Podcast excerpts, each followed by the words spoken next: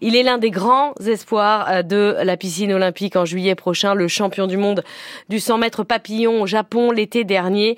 Maxime Grousset est euh, aux Europes en ce moment, en Roumanie, et il a permis à Jérôme Val de l'accompagner tout au long de cette semaine. Otopénie, banlieue sans attrait du nord de Bucarest. Au milieu d'immeubles gris, le complexe de natation ultra moderne. Ces championnats d'Europe, c'est la dernière grande étape internationale avant les Jeux de Paris pour Maxime Grousset. Mardi 5 décembre, jour 1. À 22 ans, le natif de Nouvelle-Calédonie y arrive avec de fortes ambitions. Il s'aligne sur 6 épreuves individuelles pendant cette semaine roumaine. Je vise euh, d'atteindre mon meilleur niveau. Après, ça sera de gagner. Encore une histoire de, se challenger et voir euh, jusqu'où je peux aller. Moi, mon but, c'est de gagner, c'est tout. Premier défi, le 100 mètres papillon. Maxime Grousset se qualifie facilement.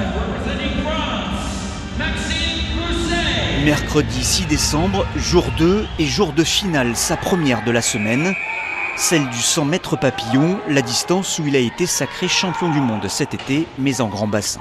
Résultat, il finit deuxième, une médaille d'argent qui ne le fait même pas sourire. J'ai craqué et lui il s'est envolé. Je suis quand même content de ce que j'ai fait, mais bon, c'est sûr que je voulais gagner ce soir. Quand je suis deuxième, bah, je suis un peu dégoûté, mais c'est normal. 24 minutes avant cette finale, Maxime Grousset avait nagé les demi-finales du 50 mètres nage libre enchaîner pour apprendre. Voilà aussi ce qu'il est venu chercher ici. C'est pour voir si je suis capable d'enchaîner les courses comme ça. Là, j'ai fait plus euh, d'erreurs techniques plutôt que d'erreurs de récupération, on va dire, parce que j'étais assez bien encore. C'est vraiment pas évident. Jeudi 7 décembre, jour 3, et toujours pas de Marseillaise pour Maxime Grousset. Deuxième finale et une avant-dernière place seulement sur le 50 mètres nage libre.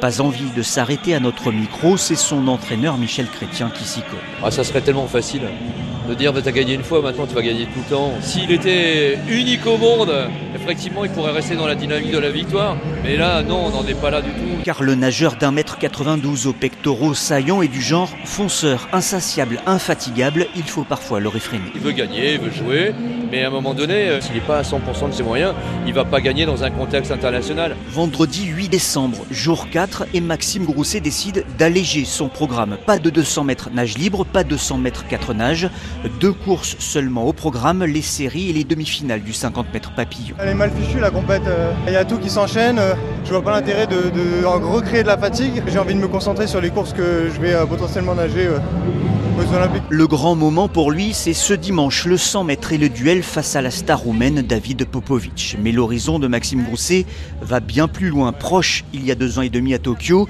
il vise un titre au JO de Paris, sans crouler sous la pression, ce qui plaît au DTN de la natation, Julien Issouli. Ça le motive plus que ça l'inquiète. Et je crois que c'est le genre de profil d'athlètes qui vont essayer de bien travailler tous les détails pour arriver à, à leur meilleur niveau et puis après ben, dans la compète jusqu'au bout et, voir ce qu'ils peuvent euh, aller chercher. La semaine ne s'est pas passée comme imaginé pour Maxime Grousset, une leçon avant l'échéance ultime dans 8 mois à Paris.